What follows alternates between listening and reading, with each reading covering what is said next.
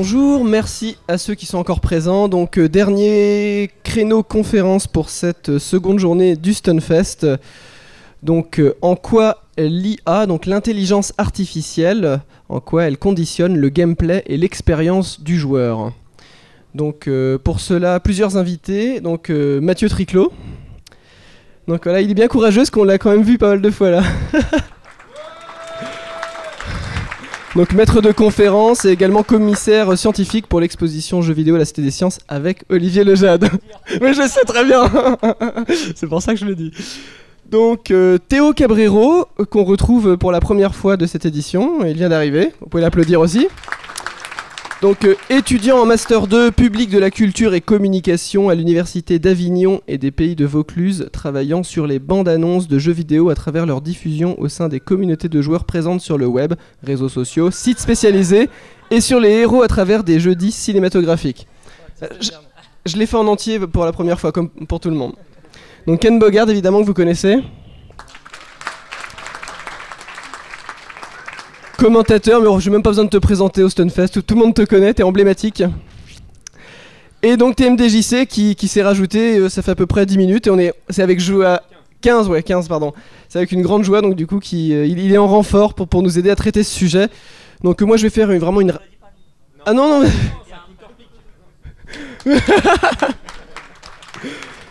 donc...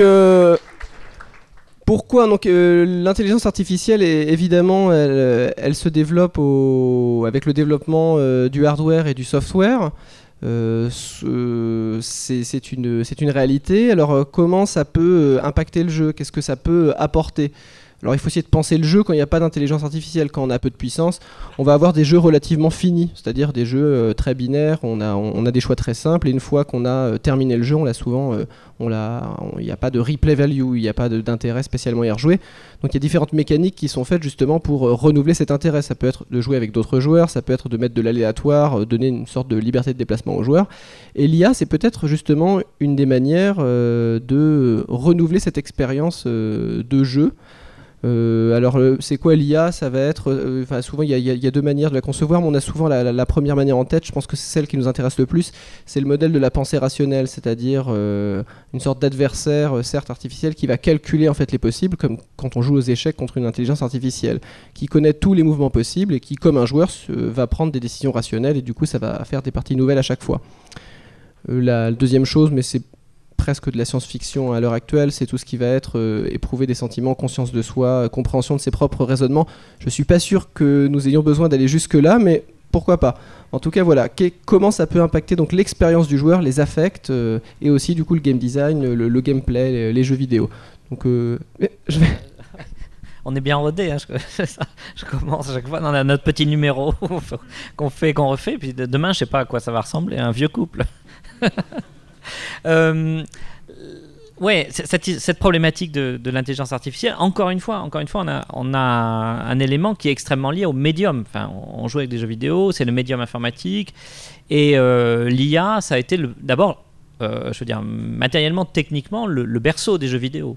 le Space War qu'on a mentionné, mentionné il apparaît dans le labo d'intelligence artificielle de, Minsky et McCarthy parce que c'est là qu'on se met à expérimenter avec des machines, une forme de relation directe, euh, d'abord dans la programmation, puis qui ensuite va, passer dans les jeux. Donc il y, a vraiment une histoire euh, très, très c'est très proche. De toute façon, l'IA, qu'est-ce que c'est en dehors de l'aspect technique, d'un point de vue, du point de vue de l'histoire de l'informatique, c'est le berceau de la computer science, c'est-à-dire de l'idée qu'il peut y avoir une informatique, une discipline informatique qui ne soit pas simplement liée au hardware.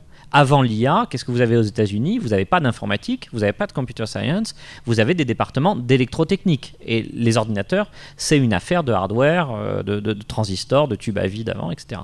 Donc c'est avec l'IA que euh, l'informatique acquiert une, autonomie et qu'on se dit il y, a, quelque chose à travailler de manière spécifique du côté du code. C'est pas simplement des maths appliquées, c'est pas simplement de l'ingénierie euh, appliquée, c'est quelque chose de spécifique.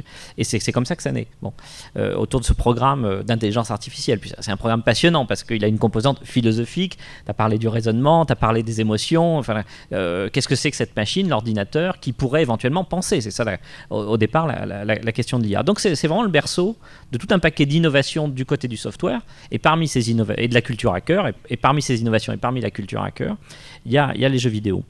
Après, ça reste une limite. ça, pose la question des limites du médium parce que l'IA, ça fait bon, ça existe. le, programme d'intelligence artificielle, ça commence en 56, quelque chose comme ça.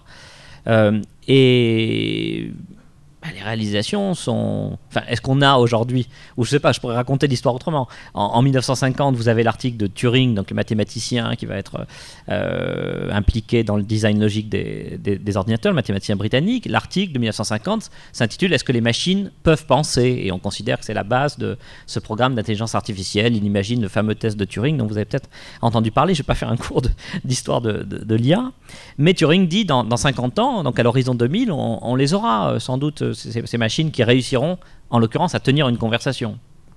Bon, ben, il me semble qu'on les a pas et qu'on les a, qu'on les a pas dans les jeux et qu'on est très loin de cette intelligence artificielle idéale. On a des, éléments d'intelligence artificielle très très euh, dégradés sur le plan technique. Et je trouve qu'il y a un jeu, moi, qui est, emblématique de cet état du jeu avec l'IA, c'est le, c'est la série GTA. Et j'ai toujours pensé, parce que, alors, en, général, on considère que dans GTA, on est, qu'est-ce que c'est le principe? Vous êtes dans une ville, vous pouvez tout faire. Alors c'est génial, faire les cascades, faire les bastons. Il y a un truc que vous pouvez pas faire, qui est comme par hasard précisément ce que tout le monde fait en général dans une ville, ce qu'on est en train de faire, c'est-à-dire converser avec n'importe qui dans la rue. Mettre un point dans la figure, l'ordinateur sait faire. Gérer une cascade de bagnole, l'ordinateur sait faire. Gérer une conversation avec un passant lambda, euh, là on rentre dans les, dans, dans les limites. Donc on, touche à cette, cette, limite de la machine. Voilà, c'est le premier truc que je, que je voulais dire. Et c'est hyper intéressant parce que là on voit que dans cette promesse qui est tout faire dans la ville, bah, il y a des limites, et une de ces limites, c'est l'IA. Euh, il y, a un deuxième point qui me semble intéressant sur la question de l'IA, c'est que si on regarde, c'est pas d'un seul tenant. Le programme historique de l'intelligence artificielle, il va se séparer en plusieurs branches sur le plan scientifique et technique. Et il y a évidemment le. Quand on pense IA, on pense simulation du raisonnement, c'est-à-dire des méthodes avec des règles déclaratives où on déclare tout en machine et puis ensuite la machine se débrouille, éventuellement avec une base de connaissances. Mais il y a aussi d'autres formes du programme d'intelligence artificielle, par exemple ce qu'on appelle le connexionnisme avec les réseaux de neurones formels, où la dimension d'apprentissage est fondamentale. Alors ça, c'est des choses qui ont peut-être été un peu explorés dans, le, dans, les jeux vidéo, mais pas tant que ça.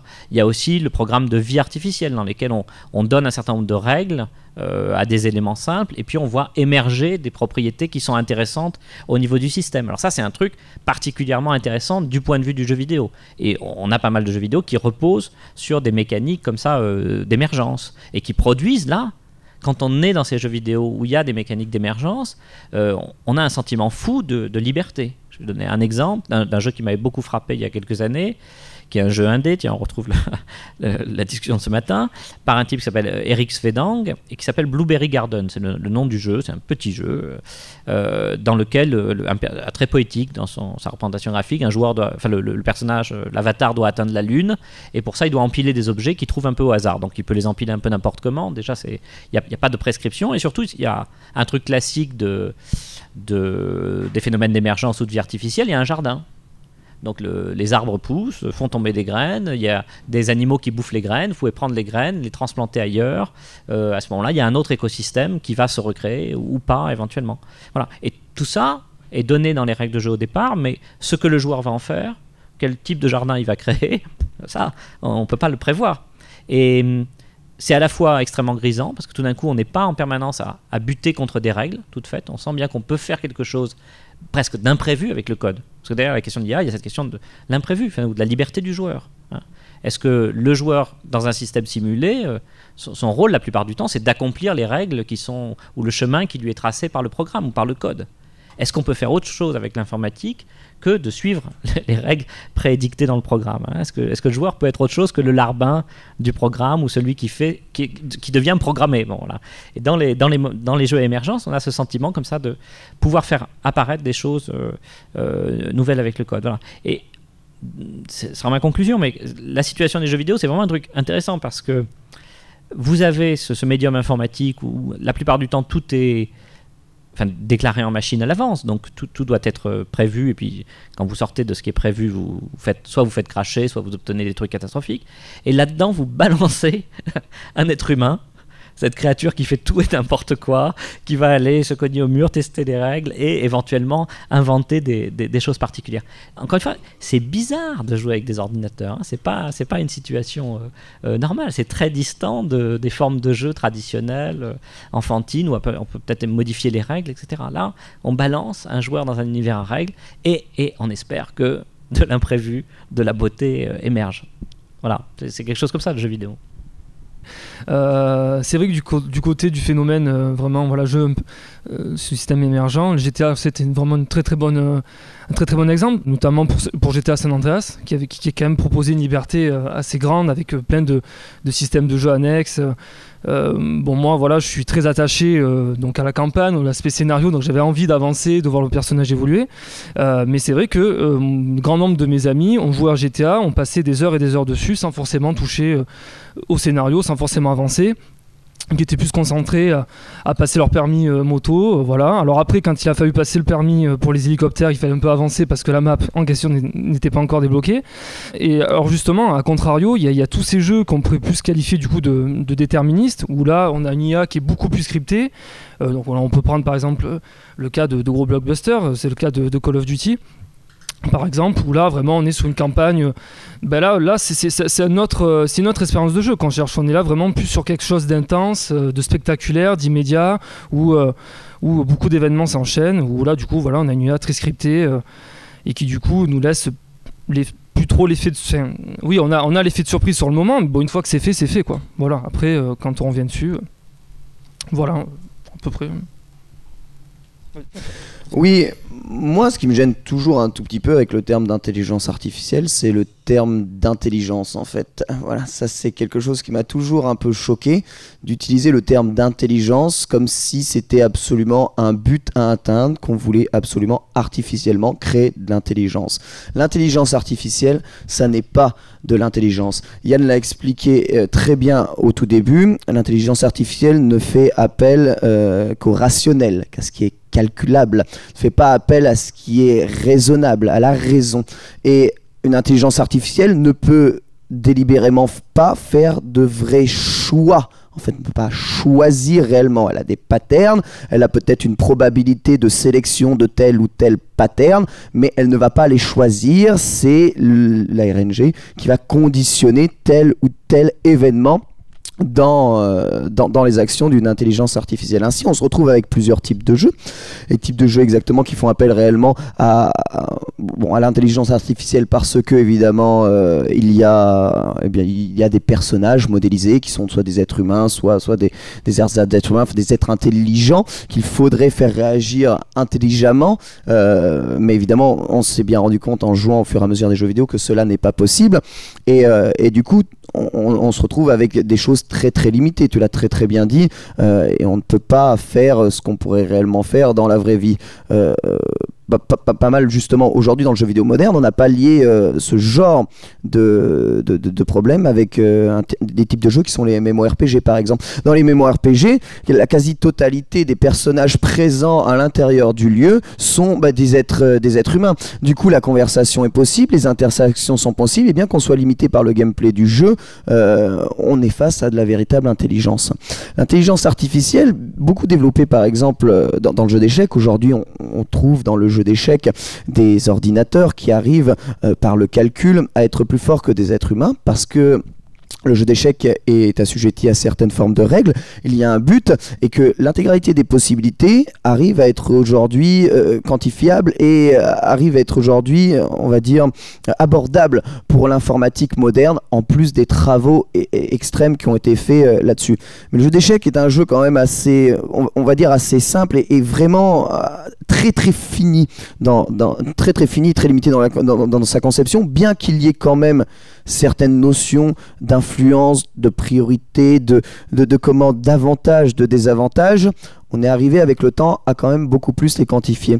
quand j'ai fait mes études de mathématiques, j'ai beaucoup étudié sur le jeu de Go et, euh, les possibilités justement de pouvoir informatiser un programme sur le jeu de Go qui euh, eh bien rendrait euh, possible le, jeu face à une intelligence artificielle sur le jeu de Go. Alors si vous ne connaissez pas le jeu de Go, c'est un jeu assez facile où on pose successivement des pierres blanches et des pierres noires sur un grand plateau de jeu et où il faut dessiner des territoires et à la fin du jeu, celui qui a le plus grand territoire remporte le jeu.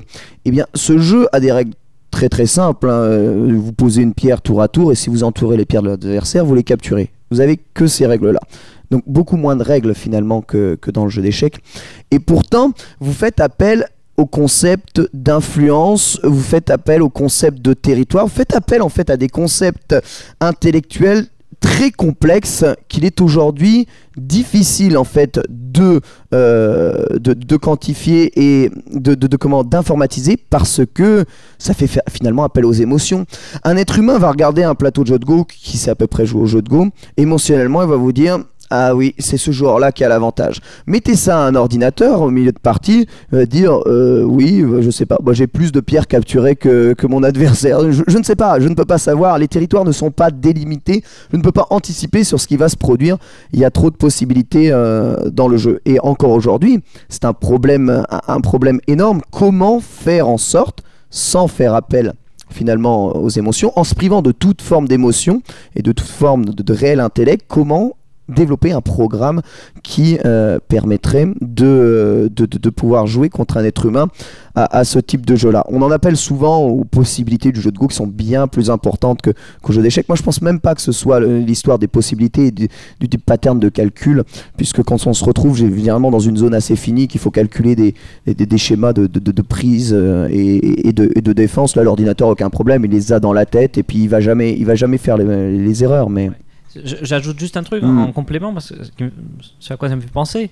Euh, on a des études de psycho, par exemple, sur les, joueurs d'échecs, mm. et dans lesquelles on qui, qui, sont assez anciennes, dans lesquelles on s'est rendu compte que c'était pas la capacité calculatoire qui distinguait les très bons des grands maîtres. Voilà, c'est ça. Ils calculent à peu près le même nombre de coups. Mm. C'est pas le, le, calcul des positions. C'est une certaine sensibilité, comme tu le dis très bien, sur le jeu de Go, et c'est encore plus fort sur le jeu de Go, à l'état global euh, de, de l'échiquier, opposition assez dynamique et qui n'est pas simplement de l'ordre de calculer à 7 ou je ne sais combien de coups à l'avance. Voilà, et, la sensibilité, c'est quelque chose qui est en fait une donnée infinie. C'est comme si on calculait en fait sur l'ensemble des réels et qu'on pourrait prendre n'importe quel chiffre réel et qu'on se baladait finalement sans de logique continue d'un bout à l'autre, euh, voilà, de, la droite réelle, alors que, eh bien, lorsqu'on développe des programmes informatiques, eh bien, on le débloque euh, dans, le fini et souvent dans, dans, dans les entiers, c'est-à-dire on fait d'un bon à l'autre, de 0 à 1 exactement, c'est oui ou non. Voilà. Et évidemment, on est, beaucoup plus dans quelque chose de, très compliqué qui est difficile à informatiser. juste pour dire que comment fait l'ordinateur aux échecs finalement pour, pour battre euh, les êtres humains? Tu fais, dire, les êtres humains à haut niveau, ils calculent exactement le même nombre de, même nombre de coups. Et finalement, c'est leurs émotions qui déterminent un peu, un peu ce qu'il y a. Ben, l'ordinateur triche. Il triche parce que il fait ce que l'être humain ne peut pas faire, calculer un nombre de coups que l'être humain ne peut pas calculer. Et là où je voulais en venir justement avec cet exemple du jeu d'échecs, c'est que l'intelligence artificielle dans les jeux vidéo peut en faire de même. L'intelligence artificielle dans les vidéo peut ce qu'on appelle tricher. Un jeu vidéo est développé pour un joueur. Lorsqu'un joueur joue à un jeu vidéo, il est limité par sa condition d'être humain. Il est limité par ses réflexes, il est limité euh, par, son intelligence aussi, ma foi, quelquefois. Il est limité euh, finalement par son exécution et par le temps qu'il lui faut pour exécuter les mouvements hein, du personnage. C'est très marqué par exemple dans le jeu de combat, ou dans le jeu de combat, il est très facile, c'est des jeux extrêmement complexes. Il est très facile de créer une intelligence artificielle imbattable. Absolument imbattable. Parce que dans, le jeu de combat, comme dans les sports de combat euh, normal, bouger, agir, c'est faire une erreur. Dès qu'on bouge, on s'expose finalement à une erreur qui peut être punie. Et si un ordinateur est capable bah, de savoir sur quel input vous avez appuyé, de voir en quelques microsecondes quel mouvement vous effectuez, il va systématiquement répondre le mouvement qui va vous battre et vous ne pourrez absolument jamais, jamais, jamais gagner. Et on peut rencontrer ce genre de problème. Voilà pourquoi, si l'on veut développer des intelligences artificielles dans, dans, les jeux comme par exemple comme les jeux combat, qui est un réel, intérêt finalement à être joué, eh bien il faut rendre finalement des personnages qui jouent avec encore, c'est pareil, des certains patterns d'attaque qu'ils choisissent plus ou moins en fonction des conditions. Et une fois finalement que le joueur saura comment l'intelligence artificielle réagit par rapport à ça, finalement c'est le joueur qui ne pourra plus jamais perdre face à la machine. est impossible de toute façon d'équilibrer ce genre, ce genre de choses-là. Imaginons, on empêche la machine de lire dans les inputs de l'adversaire. Il lui reste encore les réflexes surhumains et rien qu'avec les réflexes surhumains, euh, eh bien, euh, cette scie peut gagner. Réflexes surhumains qui même dans un combat d'humain à humain peut faire la différence dans les jeux de combat. C'est-à-dire que la notion de réflexe est vraiment très importante. La machine n'a aucun réflexe. La machine sait, la machine voit, euh, voit, voit, à, la frame près, à la frame près ce qui va se passer et pose donc énormément de difficultés. Comment équilibrer l'intelligence artificielle? C'est un problème. Parlait de l'évolution du matériel, l'évolution des machines. On s'est dit plus les machines évoluent, plus l'intelligence artificielle se, se sera bonne. On constate que c'est faux. Dans les jeux de combat, c'est même, même encore pire que ça. L'intelligence artificielle n'a fait qu'être dégradée au fur et à mesure du temps. C'est-à-dire que si on augmente l'intelligence artificielle, on augmente juste la capacité de de, de l'ordinateur. Mais je parle vraiment de triche au sens où c'est pas possible pour nous de faire des choses, des choses pareilles. Voilà. Et à ce moment-là, quel est l'intérêt de jouer contre, contre, contre un adversaire, même artificiel, qui, euh, qui emploierait des méthodes qui, dont nous n'avons même pas accès nous-mêmes? Pourrait repartir même dans les FPS, imaginez dans les FPS, ah, les ordinateurs, l'intelligence artificielle quand qui vous vous battez, c'est absolument à quelle position vous vous trouvez tout le temps, à n'importe quel moment. Voilà. Que voulez-vous faire? À quel moment voulez-vous la surprendre? Il n'y a pas de surprise, vous ne pouvez même pas surprendre une intelligence artificielle si celle-ci réagirait comme ça. Voilà, exactement. C'est donc, euh, donc un, problème, euh, vraiment un problème très très complexe. Et je pense sincèrement que quel que soit le jeu qui sera développé à l'avenir, l'intelligence artificielle continuera à être euh, catastrophiquement euh, catastrophique on va dire vra- vraiment vraiment pour aller loin dans l'hyperbole et que lorsque cette dernière sera réellement bonne à ce moment-là on pourra justement se poser les problèmes de si on touche vraiment exactement à la notion euh, à la notion d'intelligence. Voilà pourquoi il y a des jeux qui ne font pas appel du tout à l'intelligence artificielle pourtant si en fait qui où, vous avez des ennemis. On l'a très bien vu bah, justement avec les joueurs de shoot 'em up. Lorsqu'on joue à un shoot 'em up les ennemis ont des patterns de, de, de tir euh, complètement connus. Tout est pattern tout est connu. On peut apprendre par cœur du début à la fin à la fois la réaction des ennemis la position des ennemis la position des tirs des patterns. Donc euh, c'est le degré zéro de l'intelligence. Le mec récite un film le, le jeu vous récite un film euh, ici. Et pourtant et pourtant, justement, comme il récite, vous avez la possibilité d'apprendre et de, de, de progresser à l'intérieur du jeu. Et l'intérêt du jeu est plus grand. Est-ce que l'intérêt du jeu, c'est de faire des intelligences artificielles euh, de plus en plus poussées? Je ne pense pas, sincèrement. Je pense que l'intérêt du jeu, c'est justement de créer des jeux bien faits, finis, avec ou sans, ou sans, sans intelligence, euh, voilà, entre guillemets. Juste pour rebondir Ouais. euh, rapidement sur ce que tu viens de dire, c'est vrai que cette notion d'intelligence, elle est, elle est vraiment contestable. Et justement, euh, moi je pense que c'est plus la, le mot artificiel a à retenir.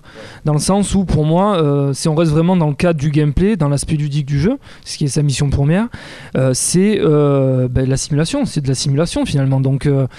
C'est vrai que là, dès qu'on parle du mot intelligence, ça, ça, ça met euh, en avant la notion de conscience, qu'on présentait en début de séance, qui est plus contestable. Et est-ce qu'après, c'est vraiment la mission première du jeu? Voilà, après, on peut se dire que dans le cadre, dans le cadre euh, du gameplay, euh, l'IA n'a pas besoin d'aller au-delà et que finalement, son but, c'est bah oui, voilà, proposer. une simulation qui peut paraître quand même vraisemblable et qui va permettre aux joueurs aussi d'avoir un défi qui va pouvoir surmonter euh, en, en respectant euh, les voilà en, en faisant Mais- son parcours. Ouais. Tu vois, la, la- la question de la relation aux intelligences artificielles, c'est, ça nous apprend quelque chose aussi de la place des êtres humains dans les, dans les jeux et dans ces systèmes simulés. Et hum, par exemple, il y a une- parmi les robots de conversation, les chatbots, qui historiquement ont, enfin, ont marqué l'histoire de l'IA, il y a un programme qui est fait donc par Weizenbaum, qui était au MIT, en même temps que tous les hackers qui faisaient les, les, les- les jeux- les premiers jeux vidéo. Et hum, qui s'appelle Elisa, qui est très connu parce que c'est un, c'est un robot qui triche, ça renvoie à la question de la triche. Il- alors, qui triche euh, je sais pas si vous connaissez ce truc-là. euh, Elisa, c'est un programme qui simule un psychothérapeute, on dit euh, rogerien, c'est-à-dire euh, un type qui fait hum quand vous lui posez une question. Et quand vous mettez des êtres humains non informés ou bien bienveillants en quelque sorte face au chatbot, c'est génial. Ça produit des interactions euh, humaines euh, incroyables. Par exemple, il y a des, donc transcripts de conversations avec Elisa d'êtres d'êtres humains. Et Weizenbaum dit qu'il a flippé. Il a eu peur. Euh, il a eu peur parce qu'il voyait des gens s'attacher euh, au robot de conversation, enfin à la machine de conversation. Euh, ça donne des conversations du genre. Donc il, simule un psychothérapeute. Ah, pourquoi est-ce que vous venez me voir? Parce que j'ai un problème avec, avec mes parents, répond la patiente. Le robot euh, dit euh, Dites-moi plus. Alors elle dit bah, J'ai un problème avec mon père. il me fait penser à vous. Bon, alors le, robot lui répond ah bon, euh, il vous fait euh, pourquoi est-ce qu'il vous fait pourquoi est-ce que euh, votre père vous fait penser à moi?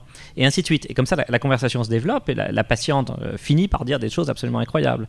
Bon, mais là il se produit une interaction intéressante avec la machine avec quelques trucs et souvent les jeux vidéo c'est ça. On n'a pas plus que quelques trucs qui font un univers simulé et on y croit. On y croit pourquoi? Parce qu'on joue. Et jouer, c'est mettre du sien. Et dans l'idée, effectivement, dans cette espèce de rêve qu'on pourrait avoir d'un jeu parfait, il y a ça derrière l'IA. Il y a le rêve d'un jeu parfait. Ah, si on avait une IA, enfin le jeu serait parfait, il ferait tout ce que je voudrais, il s'adapterait vraiment, ou il serait l'adversaire idéal qui me dispenserait de jouer contre un être humain. Il y a vraiment le, bah, la rêve, le rêve aussi qui est plus de jeu. Hein, jouer, quand on joue à un jeu vidéo, on passe son temps à s'adapter aux limites de la machine et à continuer à le faire jouer et à éviter les interactions catastrophiques. C'est très facile de faire bugger Elisa, enfin de, produire des conversations sans intérêt. Par contre, on joue, on fait la même chose que celui qui parle avec Elisa et qui met du sien pour que ça marche. C'est-à-dire qu'on reste dans les limites où l'interaction avec le système simulé produit des choses riches et intéressantes. Voilà. Et ça, il n'y a que les humains qui savent le faire pour l'instant. Je pense que déjà, euh, on l'exprimait tout à l'heure, euh, l'intelligence artificielle a tout sauf de l'intelligence. Je pense que c'est un truc sur lequel on est, euh, on est tous d'accord. Y a- déjà, y a qu'est-ce qu'on met dans cette intelligence artificielle en termes de, tout à l'heure, j'entendais des choses qui touchaient pour moi plus au gameplay euh, du jeu qu'à l'intelligence artificielle proprement dite. C'est grosso modo, c'est à partir de quel moment au sein du jeu on considère que le jeu a eu la bonne action concrètement. Euh, moi, je joue à Prince of Persia, premier du nom. Je me pointe devant un personnage qui ne dégaine pas son épée. Il va falloir que j'avance de quelques pixels pour que le mec dise Ah, tiens, j'ai un mec en face de moi, très bien, je sors mon épée, je t'attaque. Là, euh, en termes d'immersion, peut-être on perd quelque chose et on, on pourrait considérer qu'il y a un mieux. Je suis dans GoldenEye, je passe devant un garde qui m'a, il serait humain, il m'aurait entendu, il serait tourné. Là, il est en train de regarder euh, ce qui se passe. euh, il n'est pas du tout dans, dans ce qui se passe. Et là, effectivement, il y a une notion qui vous sort de l'immersion en disant ça, c'est juste pas crédible.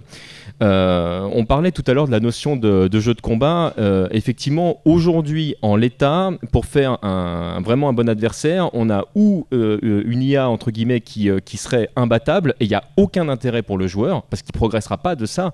Il va, avoir de meilleurs réflexes au fur et à mesure, etc. Mais il pourra pas gagner, donc c'est super frustrant. Ou effectivement, le- le- l'IA continue à avoir des patterns qui sont similaires. Et, le joueur, une fois qu'il a compris comment ça fonctionnait, que tel coup répond à tel coup, etc., il, ne perdra plus jamais s'il exécute correctement euh, ses combos, ses coups spéciaux, etc.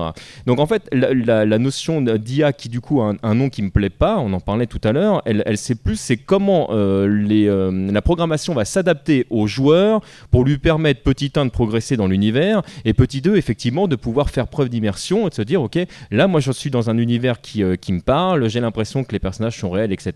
Donc on pourrait effectivement parler de GTA, à quel moment euh, on décidera qu'on peut commencer à avoir une conversation euh, plus ou moins intelligente avec tel ou tel personnage, et ça peut devenir un jeu dans le jeu à ce moment-là. Mais euh, ah, voilà, cette limite elle est là. Mais aujourd'hui, on est sur un système qui est binaire, c'est du où le courant passe ou le courant passe pas. L'intelligence artificielle, à mon sens, ne peut pas naître de ça pour l'instant. Tant qu'il n'y aura pas de notion de conscience, tant qu'il n'y aura pas de notion d'émotion, ce qu'on appelle l'intelligence humainement parlant est quelque chose qui ne pourra pas être transcrite au format numérique. Et là, effectivement, le jour où euh, l'intelligence euh, sera là, on pourra vraiment euh, parler d'interaction entre la machine et, l'être humain. Parce que là, à l'heure actuelle, toutes les formes d'intelligence qui existent, l'émotion ne va que dans un sens.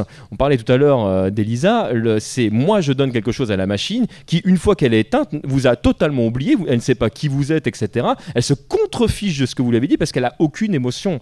Donc cette notion-là n'existe pas du tout aujourd'hui, et même dans toutes les expériences qu'on a, pu faire euh, pour l'instant, cette, notion-là, elle n'est pas prête de, naître avec les outils euh, qu'on a à l'heure actuelle. On pourrait après parler des mathématiques quantiques et de ce qu'on peut imaginer euh, dans le futur, mais, bon, on est, encore dans la science-fiction.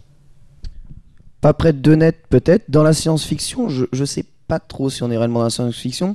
Si on demande à des neurologues euh, spécialistes dans, l'étude des sciences euh, cognitives et, du cerveau euh, ce qu'ils en penseraient, on regarde bien comment le cerveau humain fonctionne. il fonctionne avec des zéros et des 1 aussi.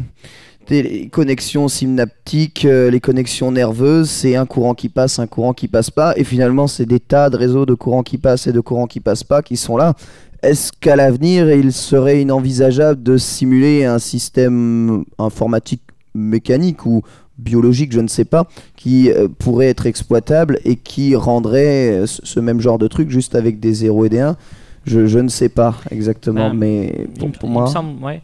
Enfin, euh, un des problèmes que rencontre l'IA euh, dans, dans son histoire, c'est la barrière de la complexité et des systèmes complexes. C'est-à-dire faire des robots qui se débrouillent dans un univers avec quelques blocs et à qui on dit construis une pyramide, etc. Et il a la sémantique de ce que c'est qu'une pyramide. Est-ce que tu as un bloc rouge ou un bloc bleu? Combien? Tout ça, il peut répondre. En quelque sorte, il a dans son micro-monde une certaine conception de ce que c'est qu'un bloc rouge, un bloc bleu, comment on peut les empiler. Il sait faire des tâches complexes. Il sait faire de.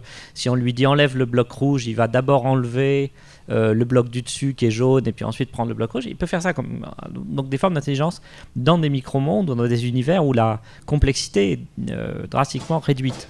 Et si on pense à la question du, cerveau, un des problèmes évidemment d'attaquer le, euh, bien sûr qu'il y a euh, y a des transmissions d'informations et à la limite on peut décoder sur le système optique et des choses comme ça.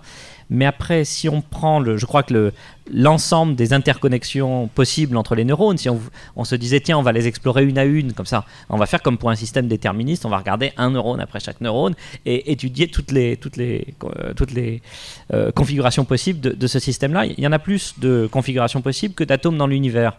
Donc ça va être compliqué de construire l'ordinateur qui va expérimenter ce, la complexité, de, ce niveau de complexité. Et puis là, on part du principe euh, que euh, seul le cerveau dirige euh, chez l'être humain, ce qui est, ce Et qui est- seuls ce qui est- les ce qui est neurones déjà un parti pris. Euh, là aujourd'hui, il y a des études qui tendraient à prouver en fait que en fonction euh, de, de l'émotion de la personne en face, le cœur envoie des informations au cerveau, ce qui voudrait dire que le cerveau n'est pas le seul à prendre la décision. Et tout ça, pour l'instant, ce ne sont que des, des conceptions. Il n'y a pas de preuve en fait de, de- de comment on fonctionne réellement aujourd'hui. Et là, on part du principe que l'être humain fonctionnerait comme un ordinateur, c'est-à-dire que le cerveau est tout seul, il prend la décision, c'est des 0 et des 1. Et là, je suis pas tout à fait d'accord avec toi. On sait, on sait pas aujourd'hui exactement comment ça fonctionne. Donc reproduire quelque chose dont on n'a pas connaissance, c'est juste proprement impossible. Et c'est pour ça que je parle de, science-fiction, c'est que ce sera, à mon sens, possible à l'avenir. Et là, il faudra qu'on reparle de ça parce que effectivement, le, toutes les, euh, en, termes de science-fiction, tous les écrits qu'il y a eu autour de, l'intelligence artificielle souvent fait peur. Aussi parce que c'est vrai qu'une fois que l'intelligence artificielle sera là, qu'elle se rend compte de tous les défauts de l'être humain et de voir qu'elle est capable de progresser sans nous et qu'elle est beaucoup plus solide pour plein de raisons, je sais pas si on sera très intéressant en fait de rester là après. il y a des choix qui seront à faire, J'avoue, t'as pas tort. Peut-être pour, pour étendre un tout petit peu le débat à l'intelligence, alors peut-être pas l'intelligence d'un être humain, mais est-ce qu'on peut considérer euh, qu'un- animal, ne serait-ce euh, qu'un être vivant euh, mineur, peut, avoir une forme d'intelligence et peut-être se rapprocher de ce genre d'intelligence-là? Parce que, en, fait, je pense que ce qui est réellement déterminant, et c'est le cas aussi dans, dans, dans, dans toute l'étude de, de- de- de- de- des mathématiques modernes ou de la mathématique en général, c'est ce qu'on appelle dans les fondements des mathématiques l'axiome du choix. En mathématiques, on part euh, du principe pour, pour faire toutes les mathématiques que, que l'on fait, que l'on prend et que, que, l'on connaît au jour d'aujourd'hui, qu'on apprend à l'école, euh, que l'on est capable de choisir si on prend un ensemble de voilà indéterminé de, de membres, on est capable d'en choisir un parmi euh, pa- parmi ceux-là, de choisir. Le terme choisir est très voilà, pas de prendre au hasard, d'en choisir un. Juste ce petit truc-là, si on arrivait informatiquement à reproduire ce choix, juste sans ça, imaginez, hein, vous ne pouvez rien choisir. Imaginez juste ça, vos vies. Vous, vous ne pouvez pas faire de choix. Imagine, vous êtes intelligent, mais vous ne pouvez faire aucun choix. Imaginez ce que, imaginez ce que ce serait. Juste être capable à une machine de faire faire des choix pourrait euh, faire absolument exploser toute forme de de- d'intelligence artificielle créée euh, au jour d'aujourd'hui. Et ça peut-être qu'il n'y a pas besoin non plus de, systèmes complexes peut-être que c'est juste encore une fois des, des- des- formules ou des choses euh, des, choses qui pourraient être qui pourraient être implémentées comme comme n'importe quel microprocesseur. Et une fois qu'on maîtrise eh ben on fout ça quasiment dans, dans, dans tout. Et on fait faire à la machine de véritables choix et juste ça faire des choix même même pas savoir pourquoi on fait, fait des choix c'est enfin il y a quand même une notion de pourquoi qui est derrière juste faire des choix pourrait amener euh, dans les jeux vidéo ou même dans n'importe quel système besoin d'intelligence artificielle euh, une progression absolument énorme dans le dans dans, comment dans, dans l'IA et dans, dans, dans l'intelligence artificielle en général On va passer la parole au public, sauf si. Non? Alors, s'il y a des questions, vous pouvez lever vos mains. Je suis très content d'entendre parler d'Elisa parce que Elisa, effectivement, c'est le premier robot conversationnel. C'est aussi le premier thérapeute euh, euh, intégré dans un ordinateur ou thérapeute informatisé. Et pour la petite histoire, ce qui est euh, rigolo, ça a été aussi la première application de psychothérapie en ligne, puisque deux ou trois ans après Elisa, euh, Weizenbaum a programmé une intelligence artificielle d'un paranoïaque et ils ont fait discuter ensemble. Le, début de l'entretien clinique entre Elisa et son patient a été un peu difficile, mais finalement elle a rattrapé le coup et ça s'est bien passé. Alors, moi, j'ai aucun doute. Hein. Je, pense que les intelligences artificielles vont se développer. Je ne pense pas qu'elles aient vraiment besoin d'être très, très intelligentes. Euh, tout simplement parce qu'on n'aime pas être en contact avec des gens euh, plus intelligents que nous. Donc, avec les machines, ça va être probablement à peu près la même chose. Mais par contre, euh, la seule chose qui soit importante, c'est qu'elles nous donnent l'illusion de pouvoir discuter avec quelqu'un. Et on, on, a des descendants d'Elisa qui fonctionnent aux États-Unis avec les, avec les soldats américains qui reviennent d'Irak. Et euh, euh, le pari euh, de, des gens qui programment ces robots qui sont sous contrat avec l'ARPA, l'ARPA qui nous a donné Internet, hein, l'histoire continue, c'est toujours le même groupe. le pari de ces gens, c'est que si les soldats démobilisés réussissent à demander de l'aide à un robot, tôt ou tard, ils iront demander de l'aide à un être humain. Alors ma question pour Mathieu Triclot, c'était de savoir comment est-ce qu'il pouvait lui articuler le, euh, la question de, de, l'illusion et de la simulation. Parce que je crois que c'est dans ce passage-là qu'il y aurait des choses euh, qui pourraient être travaillées par rapport euh, à l'intelligence artificielle. Comment est-ce que tu fais le lien entre les deux? Waouh mais sinon, tu peux écrire un livre. Hein. Non, mais c'est une question qui, ouvre tellement de, qui, ouvre tellement de pistes parce que, eh bien, la première piste à laquelle ça me fait penser, c'est que dans le, dans le test de Turing, donc j'évoquais tout à l'heure sans expliquer ce que c'est, euh, donc imaginez, enfin bon, oh la vache, comment pas rentrer dans un, dans un cours de 3 heures et comment maintenir un truc euh, serré. Euh, vous mettez euh, quelqu'un qui pose des questions dans une pièce, dans une autre pièce séparée, vous mettez un ordinateur et un être humain. Et Turing dit si le, le, type qui pose des questions n'est pas capable de faire la différence entre l'ordinateur et l'être humain à l'issue d'une conversation qui peut porter sur n'importe quel sujet, sur une durée relativement limitée, à ce moment-là, il n'y a pas de raison philosophique de refuser aux machines l'intelligence. C'est-à-dire qu'on n'aura pas le droit de, dire euh, euh, les machines ne pensent pas si elles sont capables de tenir une conversation sur n'importe quel sujet. Alors vous imaginez le débat, parce qu'il y, a des milliers d'articles sur l'article de Turing, est-ce que le test est bon, euh, est-ce qu'il n'est pas bon, etc. Et hum, il y a une dimension là de déjà de l'ordre de la tromperie et de la feinte, hein, parce que la, la machine doit faire semblant, et elle va se cacher. C'est-à-dire que si on lui dit euh, fait un calcul, si on demande, tiens, fais un calcul, la, Turing dit, il va falloir mettre des ruses ou des trucs pour que la machine éventuellement fasse des erreurs de calcul pour ne pas être démasquée. Et d'ailleurs, il y a un truc très très amusant dans les, concours qui s'appellent Lubner, qui sont faits pour les, robots de conversation et qui poursuivent donc le, euh, dispositif du test de Turing. Alors modifié, à mon avis, pas très bien modifié, mais un des effets pervers du concours Lubner, c'est que très souvent, les gens qui posent les questions ne veulent pas se faire berner par les, ordinateurs. Et donc, très souvent, ils disent, enfin, les, interrogateurs disent que des êtres humains sont des machines plutôt que de, dire que les ordinateurs sont, des machines. On est dans cette logique, dès qu'il y a une intelligence qui a l'air d'être euh, euh, particulièrement rigoureuse, à ce moment-là, on dit c'est une machine et on ne veut plus que ce soit, ça soit un être humain. Donc cette dimension de la tromperie et de la feinte, elle est là euh, dès l'origine dans, le, dans, le, dans le, système de Turing. Et d'ailleurs, parmi les critiques du test de Turing, certains disent c'est complètement débile. Et on revient à la question. C'est complètement débile cette conception d'intelligence artificielle. C'est-à-dire qu'on demande à la machine quelque chose qu'elle ne pourra jamais faire. C'est-à-dire être un être humain.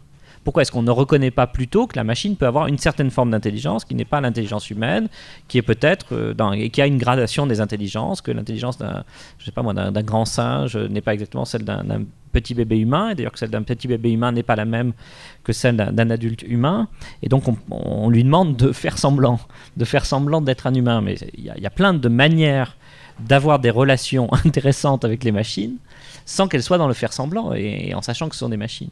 Et encore une fois, je, crois que là, oui, il y a une dimension du jeu. D'ailleurs, c'est très amusant de jouer avec, euh, avec Elisa, c'est très amusant de jouer avec ses problèmes de conversation. Et Douglas Alves, avec qui on discutait de ces questions-là il y a quelques temps, me disait que Elisa avait été le seul endroit où un Elisa-like avait été commercialisé, c'était au Japon.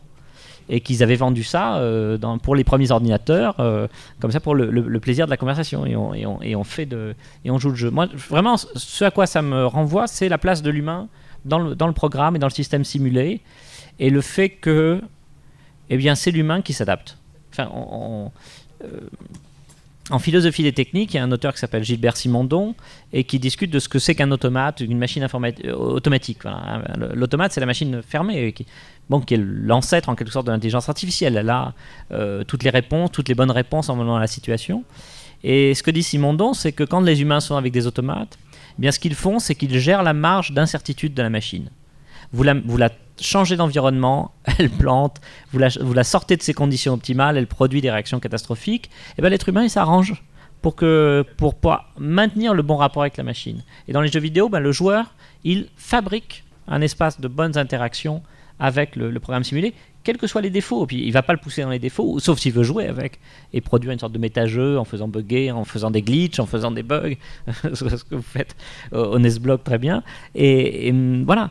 Et je pense que bah, la dimension du, du, faire avec, du, jouer avec, euh, elle est du, côté du joueur, elle, est irremplaçable de ce côté-là. Et ça veut pas dire, c'est pas parce qu'il y a des défauts, à la limite, c'est pas, on peut pas s'amuser. Je crois que l'idée que nécessairement on devrait tendre vers cette IA parfaite, c'est une connerie. Est-ce qu'il y a une autre question? Il y avait une main levée là-bas, même deux, mais... Euh, je vais un peu prolonger euh, ce qui a été dit au niveau justement de l'être humain qui interagit avec, euh, avec bah, un automate, justement une intelligence artificielle.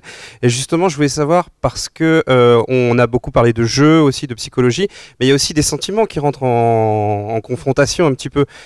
pour revenir au Japon, moi je pense au jeu de Fumeto Ueda qui justement met en condition une intelligence artificielle pour provoquer des, des réactions chez le joueur. Par exemple, bah, on prend ICO, par exemple, il s'agit de s'attacher à une intelligence artificielle. On prend euh, Shadow of the Colossus, il s'agit de remettre en cause ses propres actions. Et est-ce que justement, cette part d'artificialité, on se plante pas un peu Il faut pas plutôt chercher à provoquer chez l'être humain, puisque justement, il crée euh, une sorte d'ignorance des défauts pour son propre, sa propre relation avec la machine?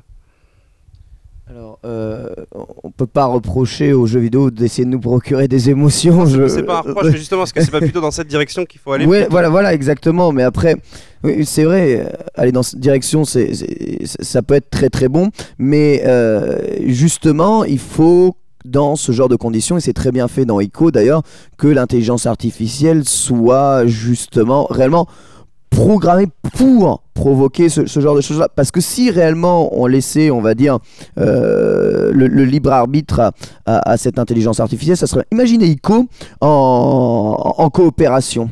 Et, en fait, euh, vous deviez sauver un joueur qui joue vraiment la, le, comment, la personne que vous deviez sauver au cours de, au cours de, tout le jeu. Est-ce que réellement vous trouveriez autant d'attachement alors qu'elle fait n'importe quoi, des erreurs? Et c'est là tout, tout le problème. Après, pareil, quand on regarde un film, un film c'est aussi très scripté euh, ça peut aussi provoquer pas mal d'émotions. C'est finalement c'est complètement artificiel ce qu'on regarde dans un film quelque part.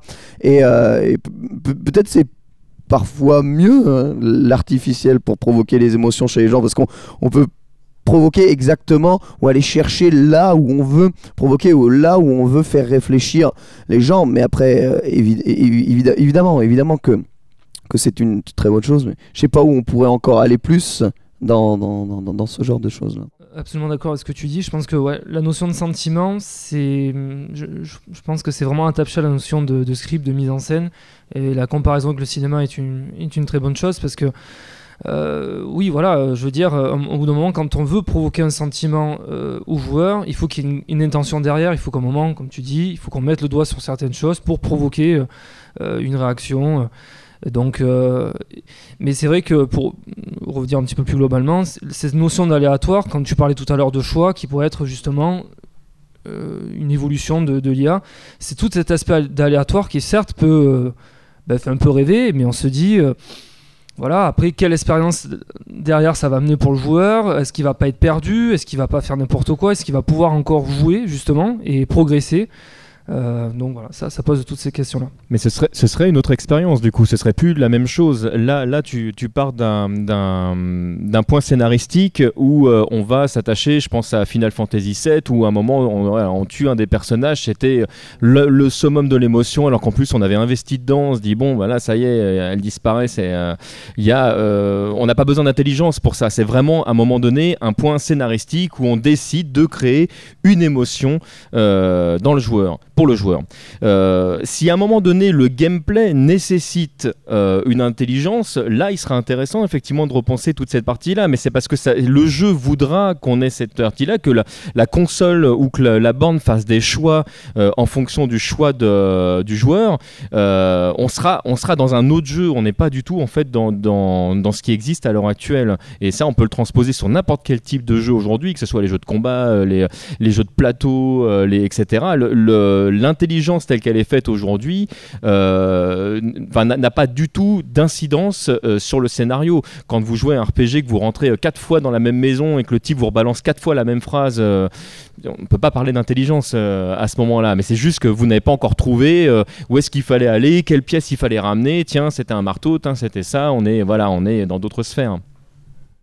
Est-ce qu'il y a une autre question? Oh, bah, Il y a encore plein de mains levées. Euh, je trouve qu'on a été un petit peu, euh, on va dire, méchant avec l'intelligence artificielle. Euh, je vais m'expliquer. Euh, là, du coup, on parle d'intelligence artificielle dans le sens où on veut se rapprocher de l'humain. Bon, on parle beaucoup de l'humain là, je trouve. Mais si on prend un exemple de, en, fait, une intelligence, c'est le nombre de boucles, de boucles qu'on va pouvoir effectuer. Plus on rajoute de conditions dans le programme, dans l'intelligence artificielle, plus on, aura un sentiment, enfin, on aura en retour ce qu'on attend de recevoir de cette intelligence. Donc c'est le degré, le nombre de boucles qu'on arrive à effectuer, avec bien sûr les conditions qu'on va y mettre, et le nombre de conditions aussi qu'on a, qui va donner une, impression d'intelligence. Si on prend par exemple euh, Google, très bon moteur de recherche, euh, à l'heure actuelle, euh, on peut taper vaguement le mot qu'on est en train de chercher, avec des fautes d'orthographe, un truc vraiment dégueulasse. Il va relativement souvent, quasiment dans la totalité des cas, retourner ce qu'on a envie. C'est-à-dire euh, corriger notre, notre mot et nous retourner euh, la liste des, euh, des sites qu'on pourrait potentiellement euh, chercher. Et, euh, et ça, très bien. Euh, à l'heure actuelle, euh, si on interconnectait euh, donc, euh, tous les systèmes d'intelligence euh, qu'on a, qu'on a pu concevoir, on pourrait éventuellement arriver à une entité qui pourrait être plus que, plus que correcte. Quoi. Si on prend l'exemple, allez, Skynet, vous avez tous vu euh, bah, Terminator, bah, c'est à peu près le principe. Ouais. C'est le principe, c'est interconnecter tous les, toutes les formes d'intelligence euh, artificielle pour en faire une entité euh, bah, intéressante. Et, euh, et donc, à l'heure actuelle, je pense que c'est ça. C'est bon, bien sûr, les sentiments. Qu'est-ce que les sentiments? Ça, on peut pas vraiment. Est-ce que nous-mêmes, on sait, on sait si au final, les sentiments, c'est pas euh, ne serait-ce que enchaînement d'interactions qui fait que oui, euh, on est touché? Finalement, c'est pareil, c'est des conditions. Donc euh, c'est ça, que je voulais mettre un petit peu en avant. Je trouve que euh, on a été un, petit peu méchant de ce côté-là. Il y, a- deux aspects dans, ce que tu dis. Il y a le fait, effectivement, tu disais à la fin qu'on ne sait pas où on en est, effectivement. Euh, on ne sait aujourd'hui pas encore très bien ce qui définit l'être humain. Je pense que chacun a plus ou moins sa définition. donc ça, ça c'est ce sera un autre débat. Il faudrait qu'on qu'on prévoit plus que, plus que le temps qui nous est imparti là. Maintenant, à ta première partie, c'est qu'est-ce que l'intelligence? À, partir de quel moment tu considères en fait que cette partie euh, de- devient intelligente Est-ce que Google est intelligent? Euh, Est-ce que juste le développement est pas très bien fait tout simplement? Est-ce qu'il fait pas ce qu'on lui demande, qui est d'aller chercher euh, la bonne information avec les routines qu'on lui a données? Je sais pas si on peut vraiment parler d'intelligence à ce moment-là.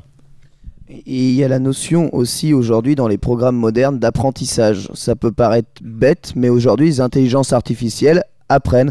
Lorsque vous jouez euh, face euh, à Fritz ou à n'importe quel euh, jeu d'échecs puissant, eh bien, ce logiciel d'échecs va apprendre avec vous, c'est-à-dire plus vous jouez contre vous contre ce jeu et plus il va être fort contre vous parce qu'il va apprendre comment vous réagissez dans, telle et telle situation, ça va être stocké dans sa base de données et c'est une information, un paramètre supplémentaire qu'il va utiliser pour faire ça.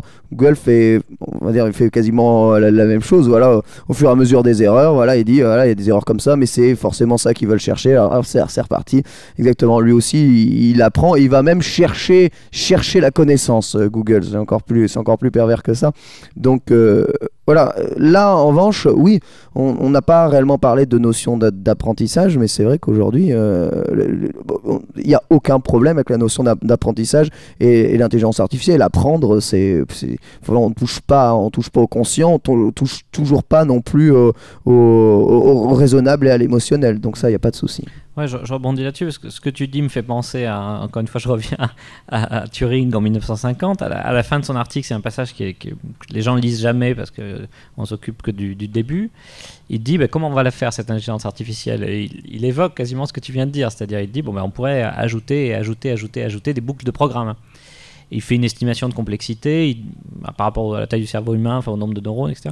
Il dit bon bah il faudrait euh, une équipe, vu le nombre de lignes de code que je suis capable d'écrire par jour euh, aujourd'hui, euh, il faudrait une centaine de personnes comme moi pendant 50 ans sans faire aucune erreur, travaillant tous les jours, qui, qui pour atteindre quelque chose de ce degré de complexité. Ça ne veut pas dire en plus qu'on saurait comment faire, hein, c'est juste une évaluation du nombre de chiffres de code qu'il faudrait produire tous les jours. Bon, et du coup il a, il a un mouvement de recul et il dit bon, ça, c'est sans doute beaucoup trop compliqué sur cette manière-là, on ferait mieux faire euh, ce que tu viens de dire, c'est-à-dire euh, développer des machines dans lesquelles on ait quelques règles d'apprentissage simples et euh, où on les, on les éduque exactement comme, un- comme un être humain. Et d'ailleurs, on obtiendrait sans doute des résultats dans le, test qui seraient beaucoup plus proches de ceux d'un être humain. C'est-à-dire que cette machine pourrait faire des erreurs exactement comme, euh, comme nous les faisons. Donc il y y, a toujours ces, ces deux voies.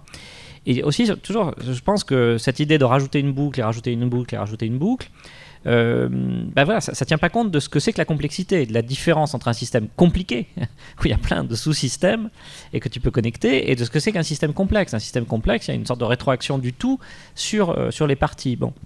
Je donne deux exemples de ça aussi euh, dans les débats autour de comment on va faire cette intelligence des machines dans les années 50. Euh, von Neumann, donc, qui est à l'origine de, euh, des génies des mathématiques, qui est à l'origine du design de nos ordinateurs, et qui, qui est très impliqué au départ dans les analogies entre l'ordinateur, le cerveau, la pensée, et puis qui devient lui-même critique. C'est une trajectoire intéressante. Il finit par, être, euh, par avoir des doutes. Et il, évoque un cas particulier. Donc il dit, tiens, on va se dire, faisons apprendre à l'ordinateur à reconnaître des triangles. C'est un truc typique de reconnaissance des formes qui se fait vachement à cette époque-là. Faisons, euh, apprendre la reconnaissance des triangles, donc on va lui mettre une petite règle. Première boucle. On lui met la première boucle, c'est une figure à trois côtés, ok. Bon. Qu'est-ce qui se passe quand il est mal tracé? Qu'est-ce qui se passe quand les côtés sont incurvés? Qu'est-ce qui se passe quand il y a des demi-côtés? Ah bah c'est pas grave, rajoutons des boucles. Hop, on rajoute des boucles. Et, ainsi de suite. Qu'est-ce qui se passe quand le triangle ne se distingue que par un changement de, ton vis-à-vis du fond? On rajoute une boucle. Et ce que dit von Neumann, bon, on peut avoir l'impression que la liste risque de s'allonger de manière un peu indéfinie, et c'est que les triangles, on va faire les, entités géométriques, alors on va retrouver, on va rajouter des règles et des règles. Et, les entités re- géométriques, c'est qu'une toute petite partie du problème de la reconnaissance visuelle, qui est elle-même une toute petite partie du concept de ressemblance. Et il dit à ce moment-là, dans des choses aussi compliquées, finalement, il n'y a pas de... Enfin, la programmation par règle, règle, règle, règle et ajout de règles, euh, à un moment donné, s'effondre sous son propre poids. Et la description la plus simple de ce que c'est que la performance visuelle, dit-il, c'est les connexions des aires visuelles du cerveau. Donc pour, euh, pour une performance complexe, il n'y a que l'objet lui-même qui l'a produit qui serait la description la plus simple et pas le programme. Voilà. Euh, et ça, encore une fois, la barrière de la complexité, c'est- récurrent en, IA. Euh, je sais pas, même des, trucs qu'on retrouve sur les programmes de compréhension sémantique, euh, la fable du, corbeau et du renard, etc. Euh, si vous voulez que l'ordinateur comprenne ce qu'il y a et le, sens des termes, bah, il faut comprendre l'ensemble des interactions sociales humaines, et de proche en proche, vous retrouvez l'ensemble du monde humain. C'est-à-dire l'idée, c'est que dans chacune des situations humaines, vraiment humaines, il y a l'ensemble du monde humain. Elles ne sont pas isolables. Et en IA, on, on sait faire sur des mondes isolables et isolés. Très bien.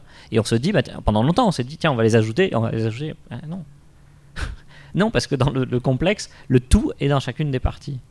Ça, c'est un mur, un, mur intellectuel et thé- théorique, pa- passionnant d'ailleurs. Ça ne veut pas dire qu'on peut rien faire. Ça veut dire qu'il y a- d'abord, ça marche très bien, ça peut être super utile et c'est très intéressant. Mais à côté de ça, il y a d'autres voies. Euh, qui sont aussi spéculatives et qui donnent pas forcément des résultats euh, énormes. Celle du neuroconnexionnisme, donc des réseaux de neurones formels avec des règles d'apprentissage, euh, où là, euh, on ne sait pas à l'avance ce que la machine va produire. Ce qu'elle produit, c'est on lui met pas des règles, on lui dit pas tiens voilà comment reconnaître les triangles, on lui montre des triangles, on lui dit ah là t'as fait faux, et puis il y a une règle mathématique qui permet de corriger les poids synaptiques, et à la fin elle finit grosso modo par reconnaître le triangle si ça marche bien avec tous les, défauts par ailleurs de ces systèmes.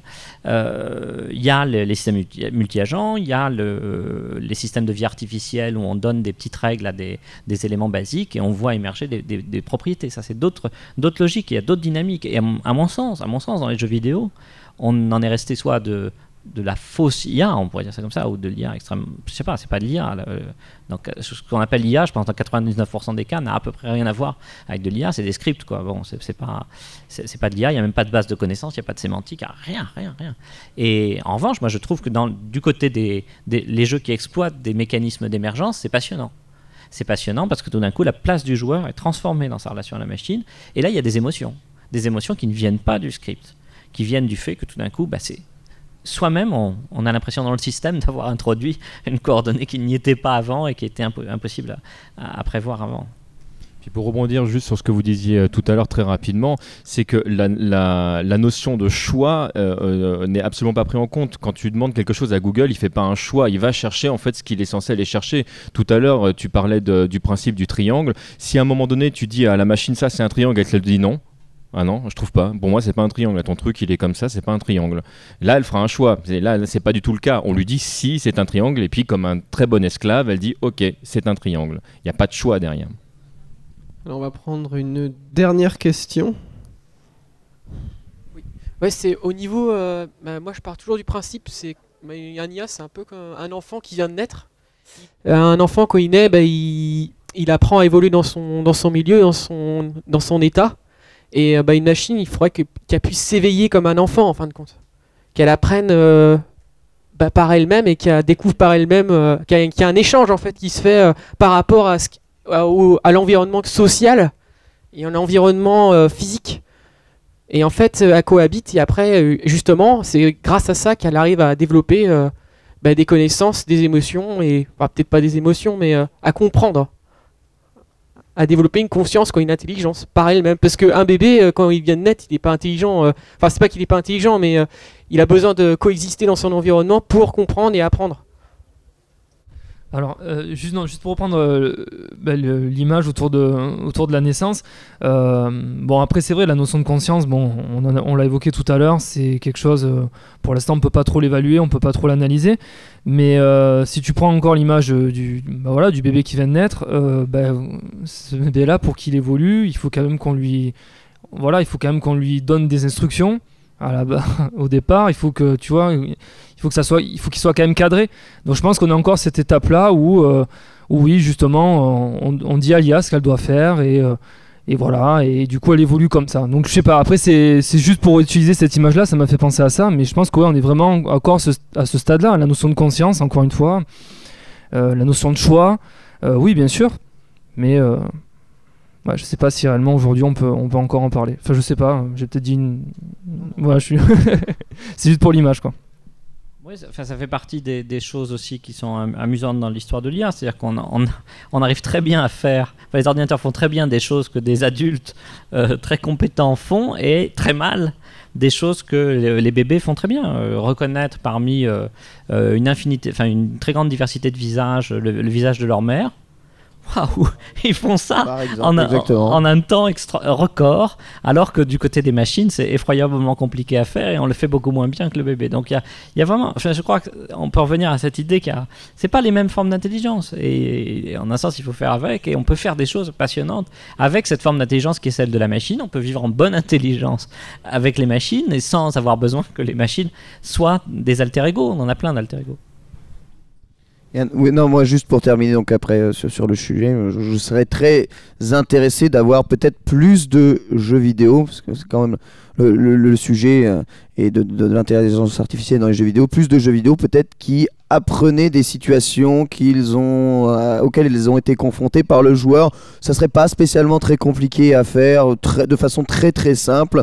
Peut-être euh, une difficulté qui, euh, au cours du jeu, serait progressive euh, par les erreurs, euh, voilà, voilà, euh, grâce à l'apprentissage même du jeu, euh, du jeu, du jeu lui-même. Alors ça, ça demanderait peut-être un peu de données flottantes supplémentaires, on va dire. Ça serait difficile sur une seule galette. Il faudrait pouvoir créer des choses à l'intérieur du, euh, jeu vidéo euh, en temps réel. Mais voilà. Imaginez, je ne sais pas encore si aujourd'hui il y a réellement des jeux vidéo qui mettent ceci, ceci en, en place, euh, des complexes. Il y, a, si, il y a quand même certains jeux de combat en fait qui, euh, qui proposent euh, par exemple euh, enfin, le, le- le niveau de départ est le même entre guillemets pour tout le monde puis plus tu joues bien plus euh, la difficulté augmente.